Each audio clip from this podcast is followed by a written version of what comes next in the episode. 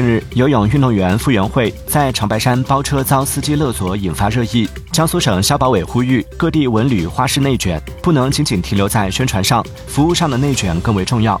同时提醒消费者在选择服务时提高警惕，谨慎挑选。遇到宰客等行为时，可拨打幺二三幺五或幺二三四五投诉。